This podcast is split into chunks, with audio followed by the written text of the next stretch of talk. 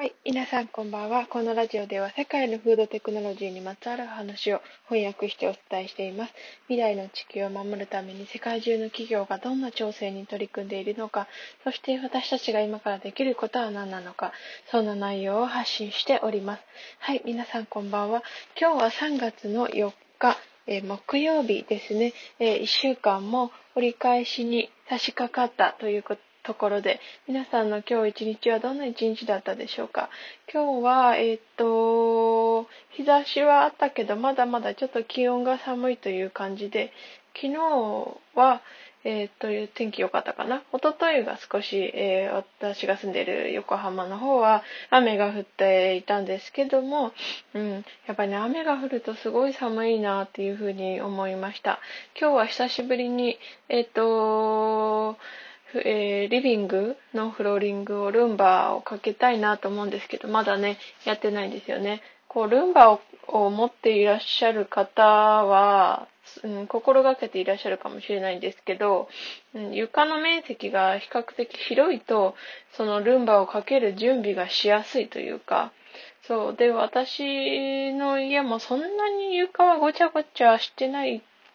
とは思うんですけど、ある程度椅子をどけたりね、なんかこう、そうだな、うん、なんかこう床に置いてある、うーん、なんか置物というか、そういうものをちょっとね、どけたりとかしないと、ルンバを駆動させることができないので、うん、まあなんか、物をね、少しずつ減らすっていうことも大事だし、うん、なんかこう常にね、ルンバをすぐオンにできるっていう、えっと、まあ、環境っていうのはすごい大事だなっていうふうに今日はね、まだあのルンバをかけてないので、そういうことを思いながら、えー、先にラジオを撮ろうかなと思って、えー、撮っているところです。えっ、と、そうですね、冒頭ちょっと長くなってしまいましたが、今日の本題ですね。今日は、えっ、と、そう、なんかね、ちょっと一歩前進というお話をさせていただきたいんですけど、えっと、ビヨンドミートとジャストエッグ、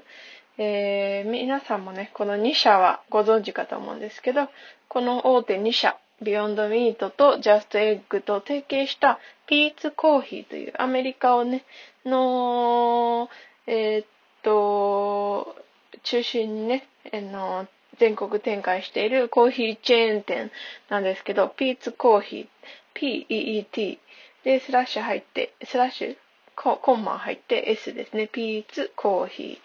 ー。えっ、ー、と、このピーツコーヒーは、まあなんか、ピーツコーヒーについてね、ちょっとね、軽く説明させていただくと、1966年に設立されて、結構ね、歴史としては長いんじゃないかな。コーヒーのビッグバンとか言われてるらしいですね。カリフォルニア州のバークレーというところに設立されたえー、ワークレーっていうところに1店舗目が設立されて、えっと、えー、豊かで高品質なロースト豆のコーヒーが味わえるということで、もう何世代にもわたってコーヒーが好きな愛好家の人たちに、えー、っと、まあ、感激、感銘を与えてきたということで、今は全国、アメリカ全国で、えー、1万5000店舗のえっ、と、あと食料品店とか、あのまあ、自分たちのカフェもやってるんですけど、コンビニにもね、コーヒーをおろしていて、食料品店とかにもおろしている RTD ドリンク、あ、RTD コーヒーかな？レディートゥードリンク、RTD ドリンクコーヒーということで、えっとね、うんと、RTD ドリンク、ドリンクじゃね、RTD コーヒーで調べていただくとわかるかと思うんですけど、まあ、すぐ、あのー、なんか、豆をひいたりとか、いったりとか、ローストしたりとかしなくてもすぐ飲めるような状態のものをえ RTD と言います。そう。なので、あの、まあ、缶コーヒーみたいな感じの状態のものなんですけど、それを、えっ、ー、と、ピーツコーヒーがいろんな店舗に卸しているということですね。うん。小売店とか食料品店とか、e コマースとか、e コマース、オンラインショップですね。そういうものでも、えー、ピーツコーヒーは展開しているようです。で、そのピーツコーヒーが、えー、ビヨンドミートとイートジャストと提携して、えー、っとね、朝ごはんのメニューをね、あの、販売するということになったんですね。で、そのメニューが、これがサンドイッチなんですけど、あの、ちょっとね、あのー、可愛らしい形で、バンズがまずベーグルになっているものですね。で、そのベーグルももちろん、えっ、ー、と、植物由来のもの。で、えっ、ー、と、ビヨンドミートの、えっ、と、パティを使っているので、えそれも植物ベース。で、あと、ジャストエッグの、えっ、と、大豆、ジャストエッグはね、大豆由来のね、うーんとね、大豆由来だったと思うんですけど、その卵を使っている。で、えー、植物由来のチーズも使っているということで、完全ビーガンのサンドイッチになるんですね。それは、なんかこの市場ではサンドイッチ完全ビーガンのサンドイッチとして販売するのは初めてということで、まあ、植物由来の分野、この市場で、えっ、ー、と、まあ、市場にイノベーションを起こしたということでね、結構大きなニュースになっていたので、まあ、今回取り上げさせていただこうかなと思いました。で、このピーツコーヒーは、もう先ほど申し上げたようにね、あの、小売店とかも含めて、アメリカ全土で、1万5000店舗あるので、そのね、あのー、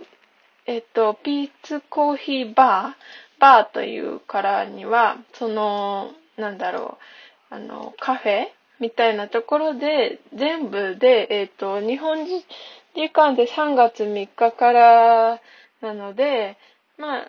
そうだな。あの、アメリカでももう販売が始まってると思うんですけど、えー、そこでもう全国、あ、全国？全、アメリカ全土のピーツコーヒーバーで、えー、そのサンドイッチが食べることができるそうです。で、で、えっと、まあ、中に入っている、サンドイッチの中に入っているものを、えっと、ちょっとね、詳しく説明させて、えー、いただくと、えー、っとですね、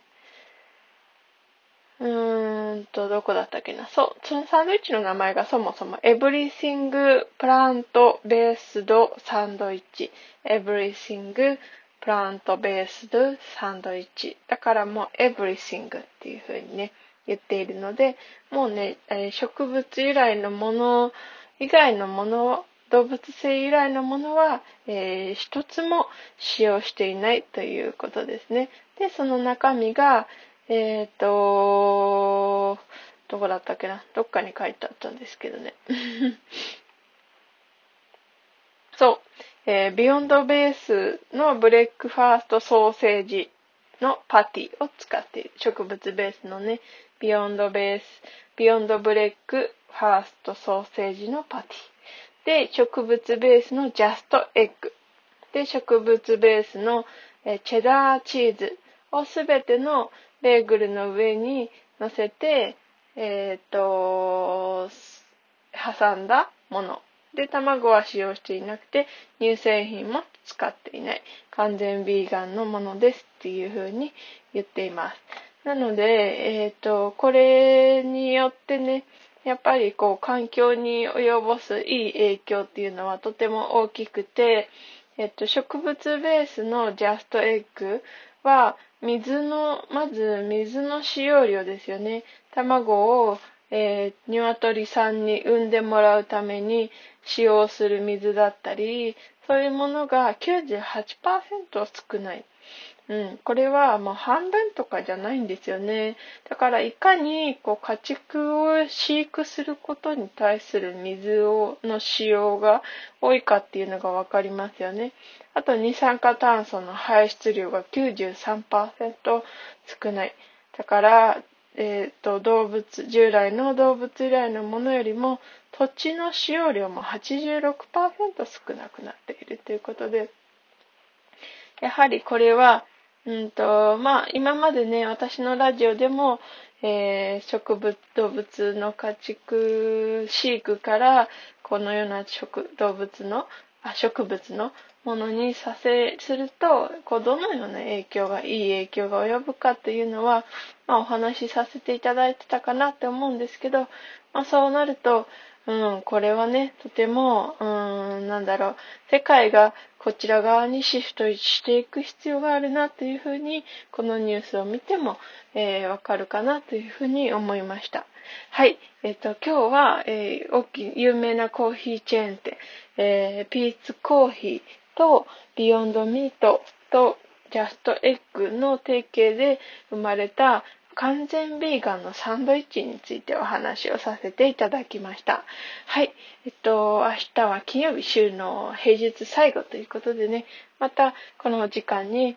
えー、放送させていただきたいと思います。今日も最後まで聞いてくださってありがとうございました。また明日お会いしましょう。